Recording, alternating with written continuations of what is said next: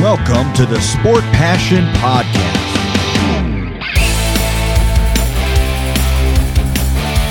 And here is your host, Lars Marendorf.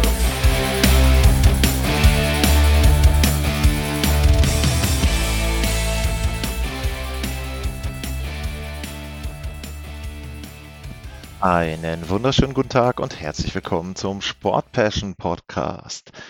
Bevor die Aktivitäten vor der NHL Trade Deadline richtig losgehen, möchte ich nochmal auf einige Stars der letzten Wochen und des letzten Monats schauen, denn da ist ein bisschen Nachholbedarf. Rund ums All-Star Game hatte ich da keine Folge zu aufgenommen. Deswegen legen wir los direkt mit den Stars des Monats Januar. Und der erste Star des Monats Januar, das war Jack Hughes von den New Jersey Devils. Der hatte in damals dann 13 Spielen, 13 Tore, 10 Vorlagen, 23 Punkte. Er war derjenige, der die meisten Punkte hatte in der NHL. 67 Schüsse waren die zweitmeisten Schüsse. Und die New Jersey Devils hatten einen richtig guten ersten Monat in diesem Jahr. Neun Siege, zweimal verloren und zweimal zumindest noch einen Punkt geholt und es war nicht nur so, dass Jack Hughes die 13 Tore hatte und die irgendwie verteilt auf fünf Spiele oder so. Nein, er hatte in 12 von 13 Spielen jeweils dort zumindest gepunktet und das ist ja schon mal etwas, wo man echt sagen muss, Respekt. Und ähm, dann war es auch so, dass er neunmal mehrere Punkte pro Partie hatte, also auch da eine sehr, sehr gute Serie. Und insgesamt lässt sich sowieso sagen, dass die New Jersey Devils eine gute Spielzeit haben und es sieht aktuell so aus, als ob sie ohne Probleme in die Playoffs kommen sollten. Aber es gibt natürlich auch da immer so ein paar Wolken auch bei den Devils. Und eine der Wolken ist tatsächlich Jack Hughes selber. Denn äh, der ist verletzt. Im Moment wird er nur noch als Day-to-Day -Day gelistet. Das war zwischendurch Week-to-Week. -Week. Also da ist noch nicht ganz klar, wie lange jetzt die Ausfallzeit ist. Ähm, es sieht im Moment eben so aus, als ob die Devils Zweiter oder Dritter werden in ihrer Division. Im Moment sind sie noch nah dran an den Hurricanes. Äh, kann natürlich sich dann eben noch ein bisschen ändern, wenn News jetzt länger ausfallen sollte. Ähm, aber worauf ich mich persönlich schon freuen würde, es sieht so aus, als ob New Jersey und die New York Rangers gegeneinander spielen könnten in der ersten Playoff-Runde. Und das wäre natürlich sensationell, auch für die Liga. Größte TV-Markt, ich sage es immer wieder. Und da ist schon wichtig dann, dass du da eben entsprechend auch wirklich gute Teams hast. Und die New York Rangers und die New Jersey Devils sind das in dieser Spielzeit. Äh, zu Jack Hughes ist noch zu sagen, der hat im Moment eine absolute Supersaison. 35 Tore schon in 50 Spielen im Moment, 67 Punkte. Und wenn man auch mal schaut auf seine Karrierewerte, da ist er jetzt schon dabei, Bestwerte aufzustellen. Er hat letztes Jahr 56 Punkte in 49 Spielen gehabt, dieses Jahr eben 67 in 50 Partien. Wenn er rechtzeitig zurückkommt, sollte er die 40-Tore-Marke knacken können. Das wäre schon wirklich gut mit ein bisschen Glück. Da ist aber dann wirklich viel davon abhängig, wann er zurückkommt. Kann er sogar auch noch die 50-Tore-Marke knacken, aber wie auch immer, absolute Bestleistung bisher und er ist einer, der jetzt so langsam das Potenzial abruft, was man ihm immer schon zugetraut hat. Also da ja, die Devils gut aufgestellt für die Zukunft. Der zweite Star im Monat Januar, das war David Pasternak von den Boston Bruins, dem besten Team der NHL in dieser Spielzeit. Und bei Pasternak war es auch so. Der hatte auch 13 Tore, hatte 8 Vorlagen, 21 Punkte in 14 Spielen für die Boston Bruins und hatte da auch einen sehr, sehr guten Januar. Insgesamt sowieso bei ihm auch eine wirklich gute Saison. Der ist im Moment auf Kurs 60 Tore, äh, hat zum jetzigen Zeitpunkt schon 39, 74 äh, Punkte. Also auch da ist auf dem Weg, da seine persönlichen Bestmarken einzustellen, beziehungsweise aufzustellen neu. Er hat schon mehrfach die 40-Tore-Marke erreicht, beziehungsweise einmal schon überschritten und 50 Tore wären auf jeden Fall ein neuer Rekord. Wenn er an die 60 kommt, wäre natürlich auch sensationell. Und ganz klar, Bruins habe ich schon erwähnt, bestes Team der Liga. absolut auf Rekordkurs auch selber, was Punkte der Franchise und so weiter betrifft. Vielleicht können sie sogar den Siegerekord in der regulären Spielzeit angreifen, die 62 Siege, die die Red Wings und die Tampa Bay Lightning mal aufgestellt hatten. Also ja, Pasternak da auch vollkommen zu Recht ausgezeichnet. Und der dritte Star, das ist Vince Dunn von den Seattle Kraken. Äh, der ist Verteidiger und der hatte 17 Punkte in 15 Spielen und auch das ist ein sehr guter Wert. Ist natürlich als Verteidiger immer so ein bisschen anders einzuordnen. Die Seattle Kraken hatten auch einen fantastischen Januar, elf Siege, nur drei Niederlagen nach regulärer Spielzeit, einmal noch einen Punkt mitgenommen und ja, auch da ist es so, Vince Dunn ist absolut auf Rekordkurs, was auch seine persönlichen Werte betrifft. Also wenn man da mal jetzt reinguckt, aktuell der Spiel, äh, der Spielstand, der, der Stand seiner Statistiken im Moment in der regulären Spielzeit ist er zweitbester Scorer im Team, neun Vorlagen und 31 äh, neun Tore und 31 Vorlagen sind 40 Punkte in 54 Spielen. Also es ist für einen Verteidiger natürlich schon mal sehr, sehr gut. Und wenn man jetzt insgesamt guckt, er hat schon 40 Punkte, das ist Rekord. Die 31 Vorlagen sind schon Rekord. Neun Tore tatsächlich nicht. Er hatte für St. Louis schon mal zwölf Tore erzielt, aber er hat ja noch ein paar Spiele Zeit und da kann er dann eben auch an den Bestwerten noch schrauben. Und auch persönlich, wenn man mal guckt, Time on the Ice, also da ist er mittlerweile bei fast 24 Minuten angelangt und äh, letztes Jahr die 20 Minuten 40 Sekunden, das war für ihn schon Rekord. Auch da ist er sehr, sehr gut unterwegs und wie gesagt, Seattle auch eine der positiven Überraschungen insgesamt in der NHL in dieser Saison. Wenn man mal ein bisschen guckt, ähm, ansonsten waren auch noch einige Stürmer, die gut gepunktet haben. Also ein Matthew Kachuk zum Beispiel hätte man im Januar durchaus auch auswählen können. Der hatte 23 Punkte, also so viele wie Jack Hughes, war aber eben nicht mit dabei. Und ähm, das sagt auch vielleicht so ein bisschen auch schon aus, ähm, dass man da auch ein bisschen auf die Teamwerte geguckt hat und dann eben entsprechend vielleicht auch danach die Auswahl getroffen hat bei den Spielern und äh, da eben von der NHL sich ein Stück weit hat beeinflussen lassen. Wer wäre sonst noch mit drin gewesen? Conor McDavid mal wieder 20 Punkte in 12 Spielen, Zach Hyman auch, Barkov auch 20 Punkte, Nathan McKinnon 20 Punkte. Also da wären einige Stürmer auch mit dabei gewesen, die man dort hätte auswählen können und da entsprechend dann auch zu Spielern des Monats machen können. Aber ich glaube, die drei sind von der Wahl her, denke ich, schon ganz akzeptabel für den Januar. Dann gibt es natürlich wie immer auch einen Rookie des Monats. Und da zieht sich so ein bisschen etwas durch die Saison durch. Und zwar gab es ja schon zweimal einen Torhüter, der Rookie of the Month äh, geworden ist. Äh, das ist zum einen Logan Thompson gewesen von den Vegas Golden Knights und äh, Piotr Koschetkov von den Carolina Hurricanes. Und auch im Monat Januar ist es ein Torhüter. Es ist Ukko-Pekka Luukkonen. Ich hoffe, dass ich das halbwegs vernünftig ausgesprochen habe. Und der spielt eben für die Buffalo Sabres, hatte sechs Siege in neun Spielen, Gegentorschnitt 3,05. 90,7 ist die Fangquote.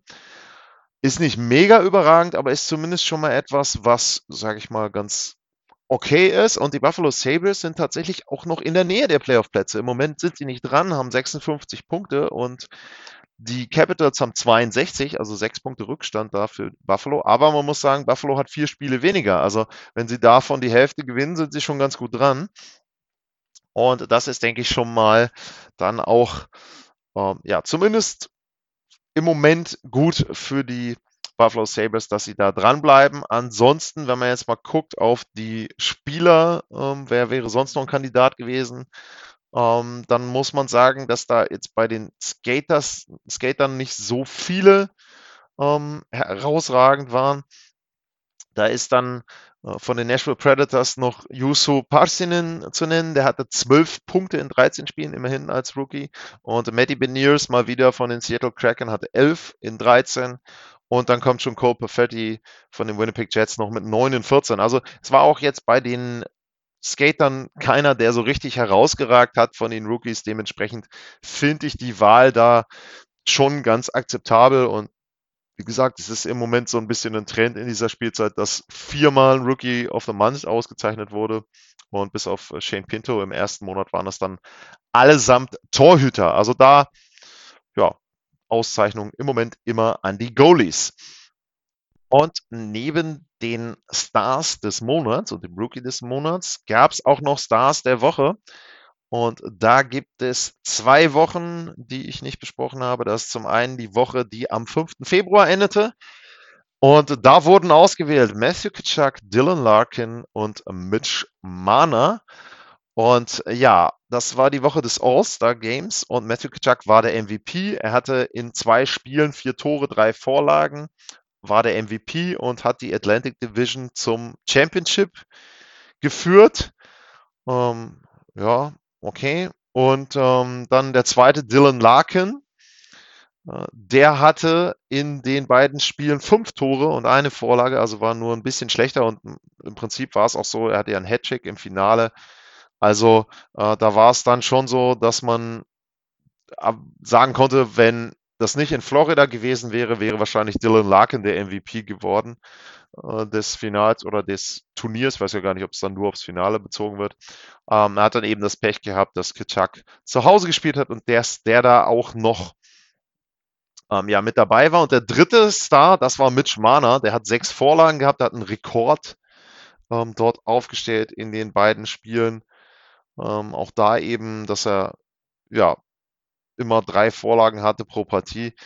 Ähm, und dann gab es noch, er hat noch ein Tor gehabt in der Niederlage gegen die Bruins und so weiter. Ja, gut. Also, wie gesagt, ihr habt meine Meinung gehört zum All-Star-Game. Ähm, dieses 3 gegen 3 ist sowieso keine wirklich tolle Veranstaltung. Also, na gut, sie mussten halt irgendwie jemanden auswählen für die Woche und haben dann eben diese drei ausgewählt. Äh, gehen wir mal schnell eine Woche weiter, denn dann wurde wieder richtig Eishockey gespielt und die Woche, die am 12. Februar vor ein paar Tagen geendet ist, da gab es auch drei Stars und da finde ich das Ganze dann doch wieder wesentlich besser und auch zu Recht dann ausgewählt, die drei.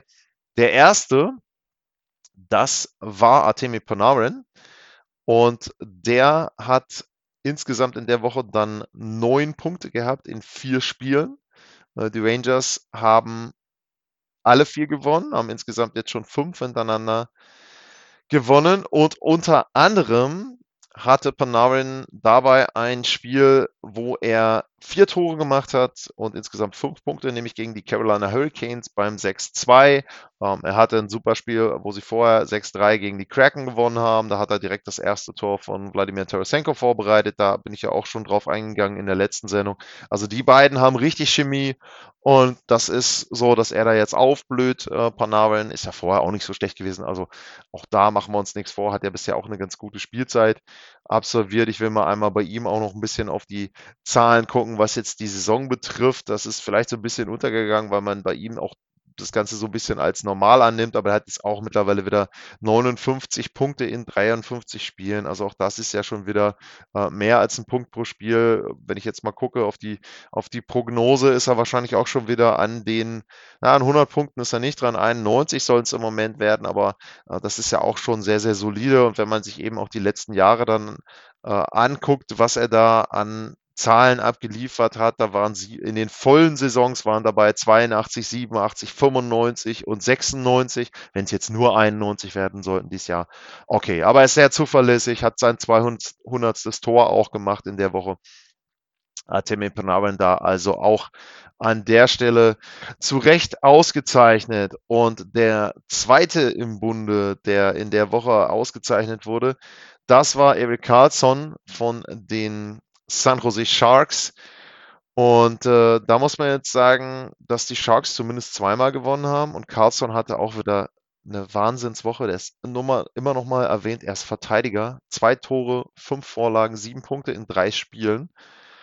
Und ähm, das ist schon wirklich der Wahnsinn, was der in dieser Saison einfach da aufs Eis zaubert. Und man muss ja wirklich gucken, die Sharks sind siebter, die haben einen Rekord von 17 Siegen, 27 Niederlagen, elfmal noch einen Extrapunkt mitgenommen. Also einen wirklich negativen Rekord.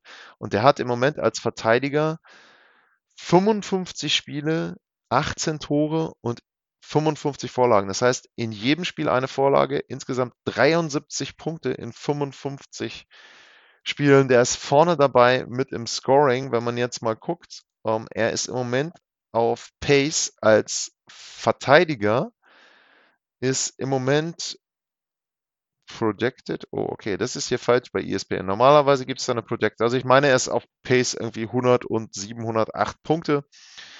Und äh, wenn man sich jetzt einfach mal anguckt, was er bisher in seiner Karriere geleistet hat, dann waren da schon sehr gute Spielzeiten mit dabei. Und sein Bestwert sind 82 Punkte in 82 Spielen, 15, 16 für Ottawa. Ähm, die könnte er demnächst erreichen, irgendwie bei 61 oder 62 Spielen. Also der spielt eine Wahnsinnssaison. Bei ihm ist nur die Frage, bleibt er gesund? Ganz klar. Und natürlich kleine Bonusfrage bei ihm, die aber nicht unwichtig ist. Wo ist er denn nach der Trade Deadline? Es gibt extrem starke Gerüchte um die Edmonton Oilers. Das ist aber auch wirklich sehr schwierig, dass er dahin wechseln könnte. Also dementsprechend würde ich mich da nicht drauf verlassen und die Vermutungen gehen im Moment eher dahin, dass wenn dann überhaupt etwas im Sommer passiert und ja, gut. Auf jeden Fall Erik Karlsson eine ganz, ganz tolle Saison. Und ansonsten gab es noch den dritten Star, das war Clayton Keller von den Arizona Coyotes. Und das ist auch so ein bisschen überraschend, finde ich. Der hat in äh, insgesamt drei Spielen äh, auch sieben Punkte gehabt, drei Tore, also äh, im Schnitt pro Spiel ein Tor.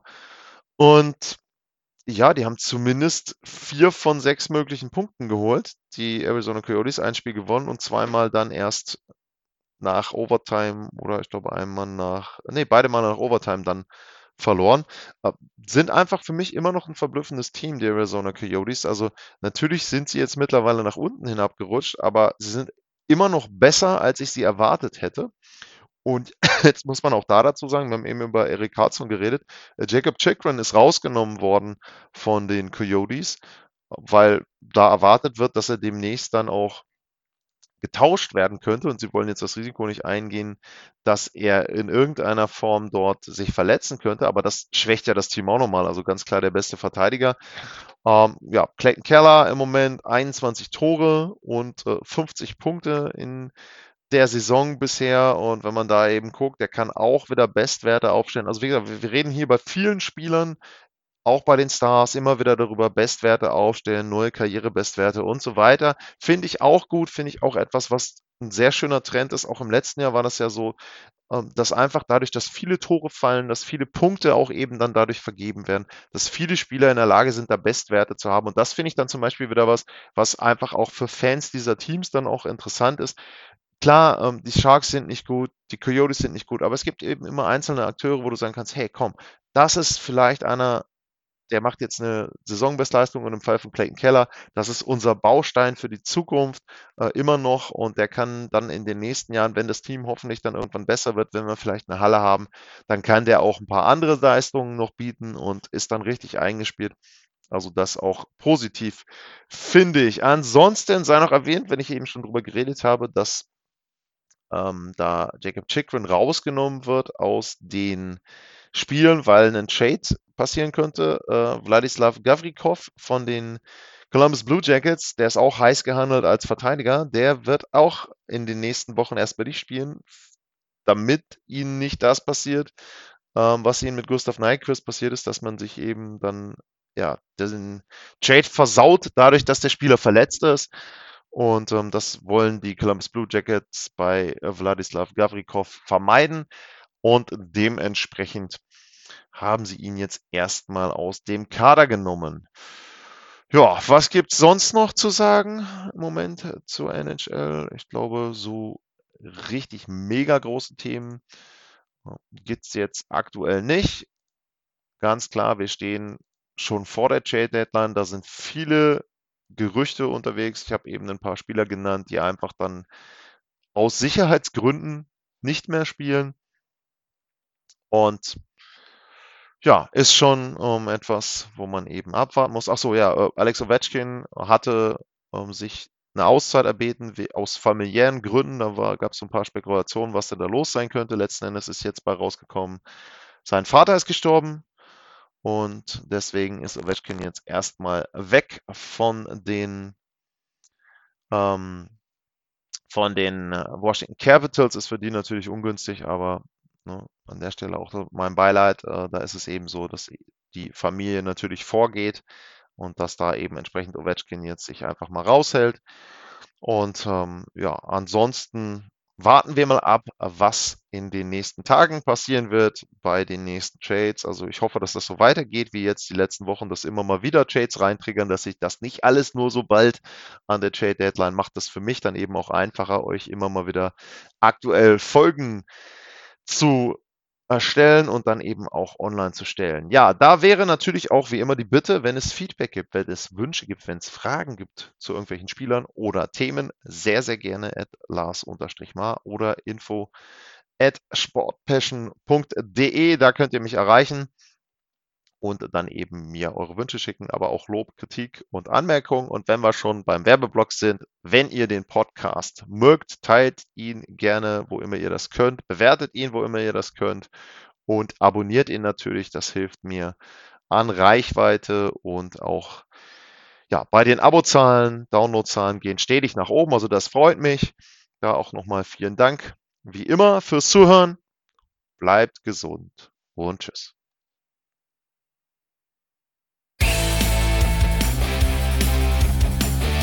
Sportliche Grüße. Das war's, euer Lars.